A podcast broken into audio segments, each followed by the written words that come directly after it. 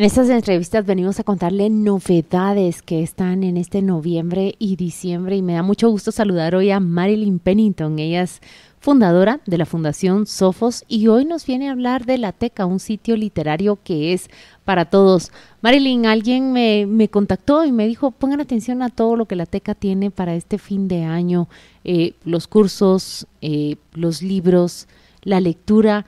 Por favor, actualizanos sobre ello y contanos qué podemos encontrar en la TECA este noviembre y diciembre. Bienvenida con criterio.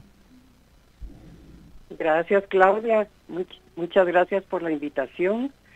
Eh, la TECA es una biblioteca que tiene apenas, eh, abrimos en febrero del año pasado, tenemos año ocho meses de estar abiertos. Es una biblioteca que surgió de un interés de Sofos, por acercar los libros a aquellas personas que no tienen la capacidad económica de comprar libros, pero sí tienen el interés por la lectura. Eh, nos acercamos a la Municipalidad de Guatemala para hacer un convenio con ellos y estaban dispuestos a que nos proveyeran un local para tener la, instalar la teca en el centro de la ciudad, creyendo que era eh, pues el lugar central de la ciudad y un lugar que eh, al que todo el mundo tiene acceso. La segunda cosa que hicimos fue contactar con nuestros eh, los editores a quienes les hemos comprado libros durante tantos años eh, para que nos donaran los libros nuevos y actuales para que esta fuera una biblioteca realmente en la que se encontraran los mismos libros que se encuentran en las librerías no, no tenemos una agenda especial para noviembre y diciembre, sino tenemos siempre agendas eh, básicamente casi todas propuestas por los mismos usuarios de la TECA, eh, que incluyen presentaciones de libro, clubes de lectura, clubes de escritura, eh, lectura en voz alta, hay muchas reuniones de poetas, en fin, esa es la TECA. Mira, y, contanos cómo, cómo ha sido a lo largo de estos meses ya de funcionamiento. ¿Qué les ha sorprendido? ¿Hay acaso un libro que se busque constantemente entre los talleres que se han desarrollado y de los cuales las personas pueden disfrutar? ¿Hay alguno que les ha mostrado a ustedes las necesidades, la inquietud y el gusto de las personas que a, quienes atrae la teca?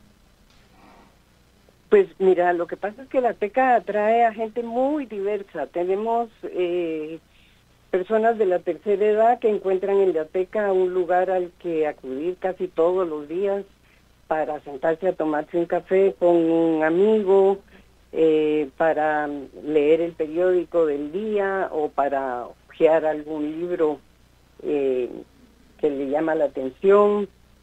Em, luego tenemos niños que vienen sobre todo el fin de semana con sus padres a los cuentacuentos. Em, y después adultos que también han encontrado en la teca un, un lugar en el que se sienten bienvenidos, un lugar del que forman parte. Pero libros específicos, no, ¿qué te voy a decir? Hay una chica que cada vez que vive en Petén y cada vez que viene se, se viene caminando con su mamá desde la estación del bus que entra de Petén directo a la teca a, leer y su mamá se sienta a hojear revistas otra pacientemente a esperar a que ella lea. Sí eh, es muy lindo. Tenemos otro señor que, que hace su recorrido caminando por el centro vive en Lodebrán y llega dos o tres veces por semana él, él está enfocado en los rusos, él lee a los autores rusos. Así que es muy diverso. Marilyn, es, es sorprendente, pero la verdad que es bonito. Lo que digo que es sorprendente es que el, gobierno de Guatemala no se percate de, de, la utilidad de las bibliotecas y de la necesidad aún de las bibliotecas. Uno ve la Biblioteca Nacional y realmente es un, es un mausoleo muy maltratado.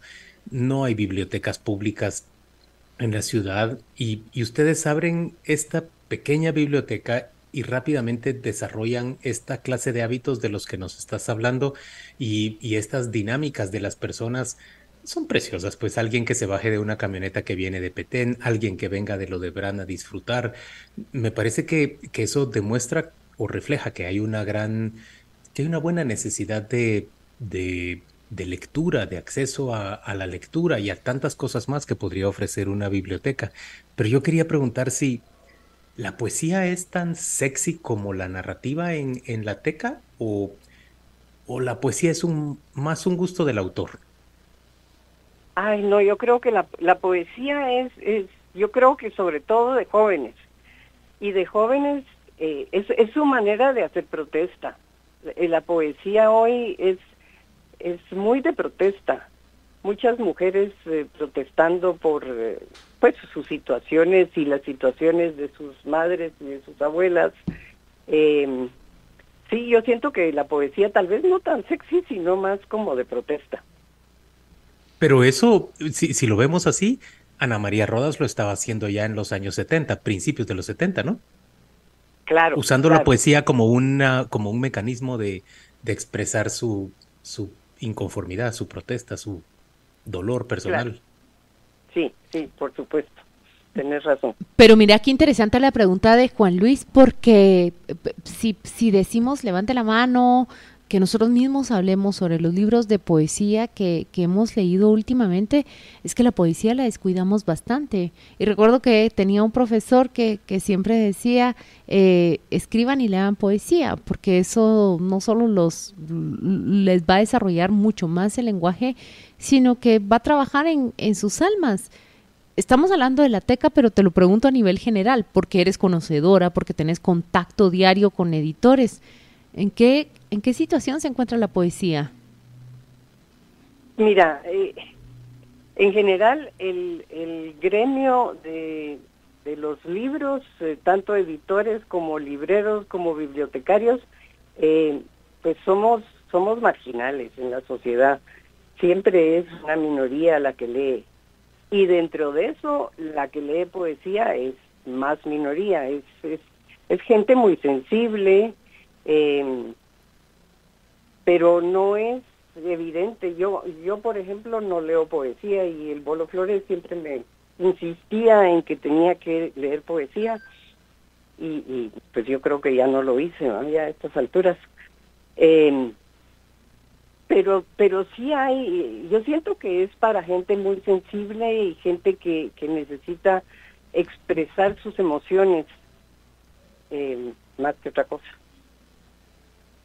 Marlene, eh, ¿tú verías con, con, con, agrado, con éxito, o crees que pueda tener éxito, una política de, del gobierno entrante, un Ministerio de Cultura que estuviera dispuesto a, a armar y, y, rearmar bibliotecas a nivel nacional?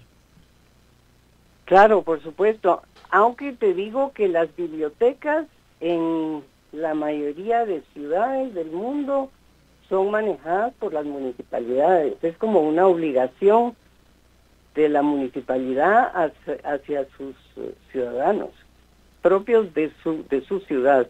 Eh, en todas las bibliotecas que he visitado yo y, y, visité bastantes antes de lanzarnos en este proyecto de la TECA son las las municipalidades. En, en algunos casos con fondos propios únicamente y en otros casos con fondos propios más eh, fundaciones que crean para captar fondos y, y, y hacer bibliotecas eh, de las que toda ciudad se, se, se siente orgulloso. Sí, Hacen maravillas. Sí, sí, sí, y sobre todo las actividades. Yo hablaba de la agenda esencialmente porque fue me, me motivaron a, a, irla a ver. La Teca GT, así la encuentra usted en Instagram. Hoy, por ejemplo, hablarán de la gastronomía guatemalteca para el Día de Todos los Santos y el Día de los Santos Difuntos. Eh, cuatro de la tarde. Interesante el tema, solo, solo de leer el título. Google de carne y hueso, bibliotecas humanas, dices. Eso será el miércoles 15. La Teca GT, visítelo en las redes sociales para enterarse de los conversatorios y las actividades que tendrán. Y Marilyn, aquí están preguntando, ¿los libros son para préstamo exclusivamente interno o también hay externo? No, son para préstamo externo. Ese es, me lo puedo llevar, me puedo llevar el libro a mi casa. Te lo puedes llevar, lo único que tenés que hacer es sacar un carnet eh, pues con tus datos eh, para que podamos tener tu dirección en caso de que no devolvas el libro y lo a recuperar a tu casa. Han tenido que recuperar. Y de verdad lo van a recuperar, eso me gusta. Que aquellos que no, voy a decir, alguna vez no devolví algún libro en una biblioteca, Marilyn. A todos nos ha pasado. Por favor, decí que a ti también te pasó.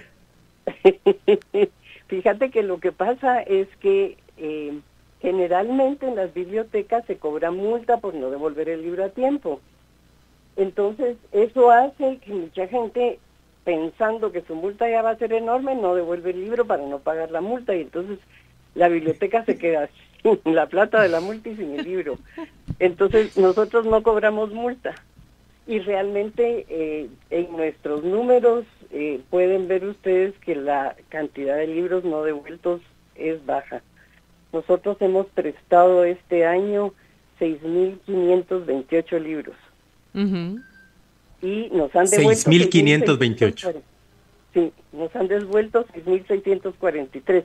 Eh, eh, la diferencia es positiva porque del año pasado habían 400 no devueltos, que ahora hemos ido recuperando.